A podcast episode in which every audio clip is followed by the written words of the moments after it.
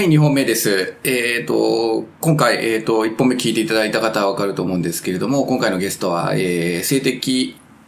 の被害の当事者の方が今日3人見えられています。また、新しいお立場での、まあ、いろんな意見が聞けて、あの、私も非常に新鮮というか、あの、刺激を受けるところではあります。えっ、と、先ほど言いましたけれども、今日のお3人はシアブという団体に所属されていて、まあ、その3、えっ、と、自助グループと、を、まあ、作られているところです。まあ、今、自助グループといって、まあ、わかる方はピンとくるかもしれませんが、えっ、と、まあ、全然初めて聞いたっていう方もいるかもしれませんので、ちょっとこの自助グループの説明とかですね、あと団体の、まあ、えっ、と、ポリシーというか、えーミッションみたいなところを少し説明していただければなというふうに思います。じゃあ、そもそもシアブというのは、まあ、えー何の、正式名称はどういうふうな感じですか？恵子さんお願いします。はい。正式名称は Survivors and Allies for Education on Incest Abuse で、えっと、略してシアブになってますが、こちらは近親間虐待被害の当事者たちが当事者同士がつながり、お互いの回復とさ成長を語り、学び合いながら健康的な社会生活を取り戻していこう。という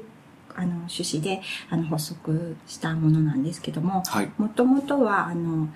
SSA といって性暴力被害の当事者たちの、あの、自助グループを、あの、私が2007年、うん。あ8年からうん。やっていたんですけれども、うんうまあ、あの、えっと、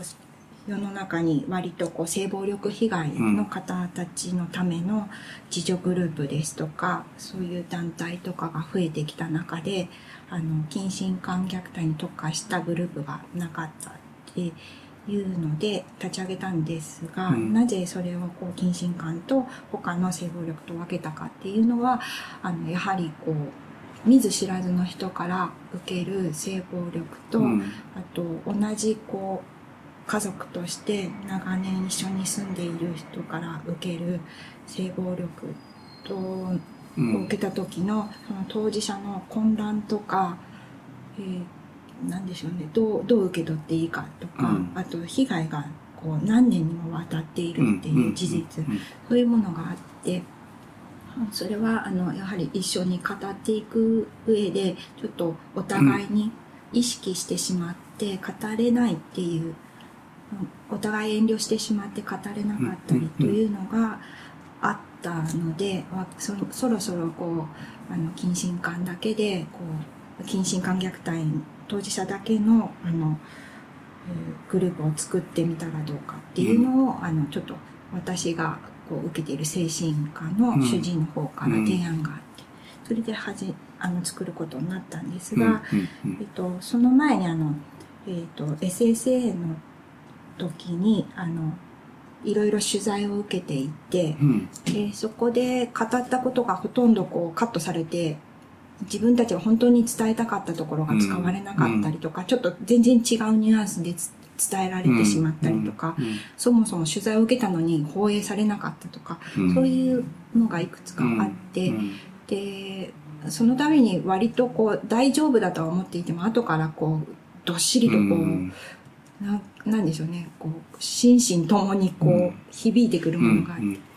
て、で、じゃあ自分たちで、あの、今ネット時代でうん。動画とかでいろいろ配信してるんだから、それを使ってうん。自分たちは本当に伝えたいことを全部すべてそのまま流せるのを作ってみたらどうだっていうことで、まずあの、政府っていう、またちょっと別の、あの、かつ、あの、プロジェクトがあったんですが、うんで、それで始めて、その後、シアブを立ち上げて、うん。シアブの方でもということで、それを、あの、今動画配信うん。をしている、えっ、と、ホームページを作成したりして、活動している最中です。あの、ホームページとても素敵なね、あの、おしゃれなホームページで、で、そこをクリック進んでいくと、お三人が、まあお三人は顔出ししてるんですよね。はい。してますよね。なので、お三人が、まあ、その、場面で、びあの、顔が出て喋ってる姿っていうのは、あの、ホームページから辿ってもらえればすぐ、まあ、見れる感じですよね。わかりました。じゃあ、えっ、と、そうですね。えっ、と、じゃあ、ごめんなさい。ナミさんかそのみさん、自助グループとは 今、お互いに同時にまで譲り合ったんですけど。とじ自分自らを助けるという感じで書くと、はいそれであのよく別の名前ではピアサポートグループとかセルフヘルプグループとか、いろんな呼び名がされてると思うんですけれどもとあの誰かこうインストラクターとかファシリテーターの専門的な知識を持った人が、えーそのグループを組織してというのではなくて、えー当事者同士同じ問題を抱えている当事者同士が集まって、うん。自分のこと問題を話して、えーそれぞれこういろいろ情報を得たり、うん。気づきを得たりうん。っていうことによって、まあ、回復していこうと。うんうん。であのまあ、早くからそこにいる人たちはより、まあ、回復が進んでいるとしたらその人たちからまあ学べるし、あの後から来た人にのに何かもやっぱりインスパイアされるものがあったりとか、でもそういうあの基本あの水平関係の中で、えーやっていこうっていう考え方の、うん。ね集まりで、まあ、あの視野部に関しては他は大体そうかもしれませんけど言いっぱなし聞きっぱなしで、うんうん。自分の言ったことを誰かに批判されたり、えーなんなんか横やりを入れられたりっていうことのない安全な環境の中で秘密も漏れることのないという約束の中で、それぞれが自分の話したいことを話し合っていくっていう形で運営しているグルーうプん。です、何か補足などあったらお願いします。まあおそらくこれはまあえっと、英語で言うとセルフヘルプグループという。AA なんかアルコールホリックの,、あの AA なんかが一番こう代表的なものだと思いますけどまあ、おそらくあの、アメリカとか、まあ、欧米圏でも、まあ、こういう、ただ治療するとかね、薬飲むだけじゃなくて、まあ、仲間で支え合ったり、こう話し合っていくことを、まあ、治療の一環というか、はいに位置づけていくっていうのは、まあ、あの、広くやられている形ですよね。うん。で、それをまあ、えっ、と、シアブさんは、えっ、と、近親感に特化したというようなところが、まあ、一つ特徴的で、えっ、と、まだ日本で、まあ、あの、お三人が調べてる限り、こうグループって多いんですか？近親感のさグループっていうのはどうですか？初ですか？初でもない。あ初だと思いますね。ああ、そうなんですね。でもしかしたら、あの、最近、一つか二つできてるはずなんですけれども、ちょっと、こあの、詳しく知らないので、うん知らないので、こう、まだ言えないんですけれども、はい。おそらくまあ2年前にはなくて今回初めてというか、日本初というところですかね。はい。大体今、活動は大体何何人ぐらいというか、まあ、あの、ビデオで出てくる人たちはまたあれなんで、あの、まあ、顔を出ししてる人たちはまた出してない人もいるんでしょうけれど、大体グループは何人ぐらいでいつもやってる感じですか？まあ、時によって違うのかもしれません。平均だと8名うんで、最大でも10名ぐらいがマックスかなとは思ってます。10名以上になるとちょっと話が、こう、一グループで話すには多いかなという感じですね。まあ、グループの、こう、なんていうか、大きすぎちゃうという感じですかね。うんで、今、活動のペースはどれぐらいでしたっけ？あ、2週に一遍ですね。ただこれから週1に変わる、あの、増えるかもしれないです。うん。はい。というのはちょっとあの毎回出席できないうん。けれどうん出席したいなっていう、えー人たちが別の時間枠だとか別の曜日だったりすればあの参加できるかもしれないっていう期待もあって、うんもう少し頻度を上げて、えーそれぞれちょっと分担し合いながらやれればいいなっていうふうに思っているところです。かなり遠方からあのその日めがけてくる方とかもたまにいらっしゃるし、うん。あと、まあ、家の事情、家庭の事情とか仕事の事情で、うんいや、昼間だったらいいんだけどうん。っていう方もいらっしゃるかもしれないしっていうこともあるので、ちょっと時間枠とかをまだけ検討してないんですけど、うん。検討中なんですけど、うんうん。考えてます。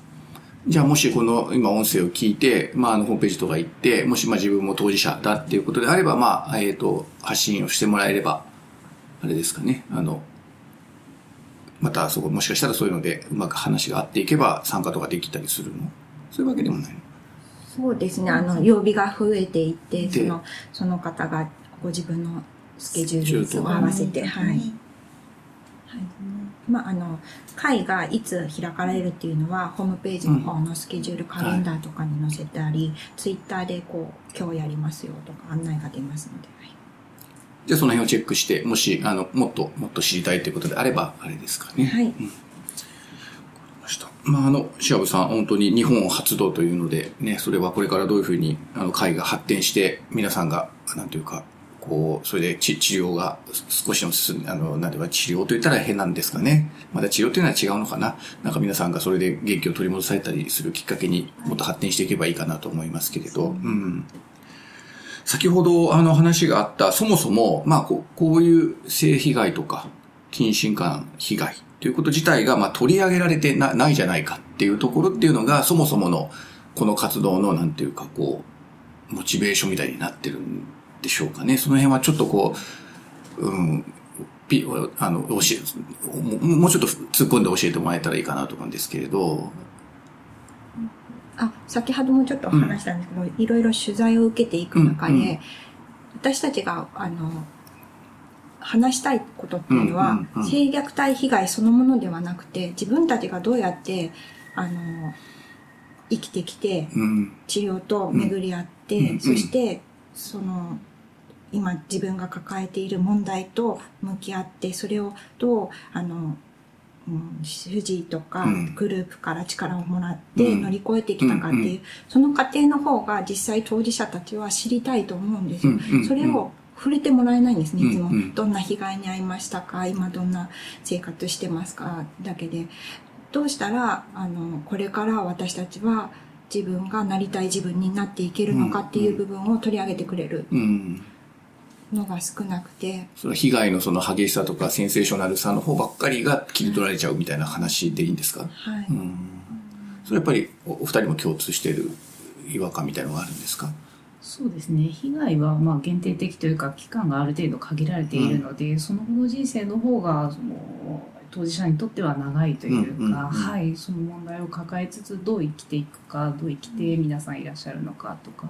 あとはその年齢も様々グループに参加される年齢も様々なので、うんうん。こうこのぐらいの年齢の人はこういう考えがあるとかこういう時代だったからこういう受け取り方を割とされてたんじゃないかとかそういう点でもいいかなと思いますね。うんあとあの取り上げてもらえない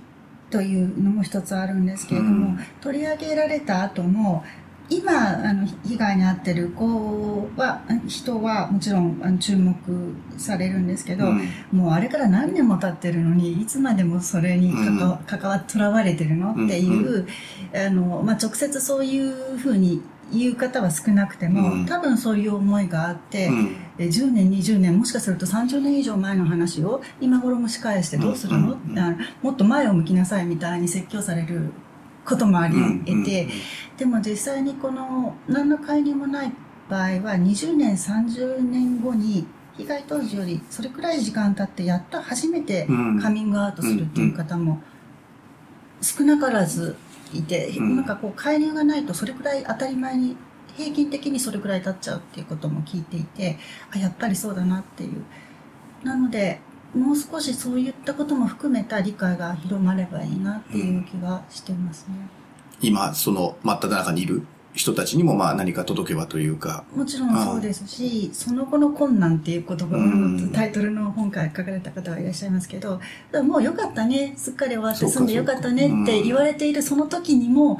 それなりの生きづらさっていうのがうんあって、とにかくあの、わからない、見えない分、結構やっぱり重いものになって、こう自己責任みたいになってくるんですね、うん今度は。うんそういうふうな扱いというか、そういった人をサポートするシステムも知識も情報もうんないうんとと思うは思います。それが自分たちで言っていくしかないというか。そうですね、あとまあそれも確率的なものではないので、それぞれのケースっていうのをそうですね。ういろんんな色知っていただけると当事者にも救いになるし、うん周りもそういうことを話題にしたりしてもいいということをに、うんうん知ってほ知ってほしいというか、うん気づいてほしいなというふうに思ったりしますけど。まあ、まあ、当事者以外の人からすると、まあ、どう声をかけていいかわからないっていうも、まあ、問題もあるのかなって今聞きながら、なんで、まあ、とりあえずそれぞれ個別性っていうのもありますし、その性の問題っていうのをどういうふうに周りが声をかけていいやらと。だから、あの、なんていうか、すごく安っぽい言葉になっちゃうっていうかね、あの、もう、大丈夫よって、よかったわねっていうふうに、こう、気楽に言っちゃうというか、それはなんかむしろ、こちら側で方、あの、お声をかける側の、が知ら知らないというか、だからすごくこう雑な言葉でこう声をかけちゃうみたいなところがあるのかなって今今ちょっと思いながら聞いてたんですけどどうどうですかね？そうですねあの、うん。うん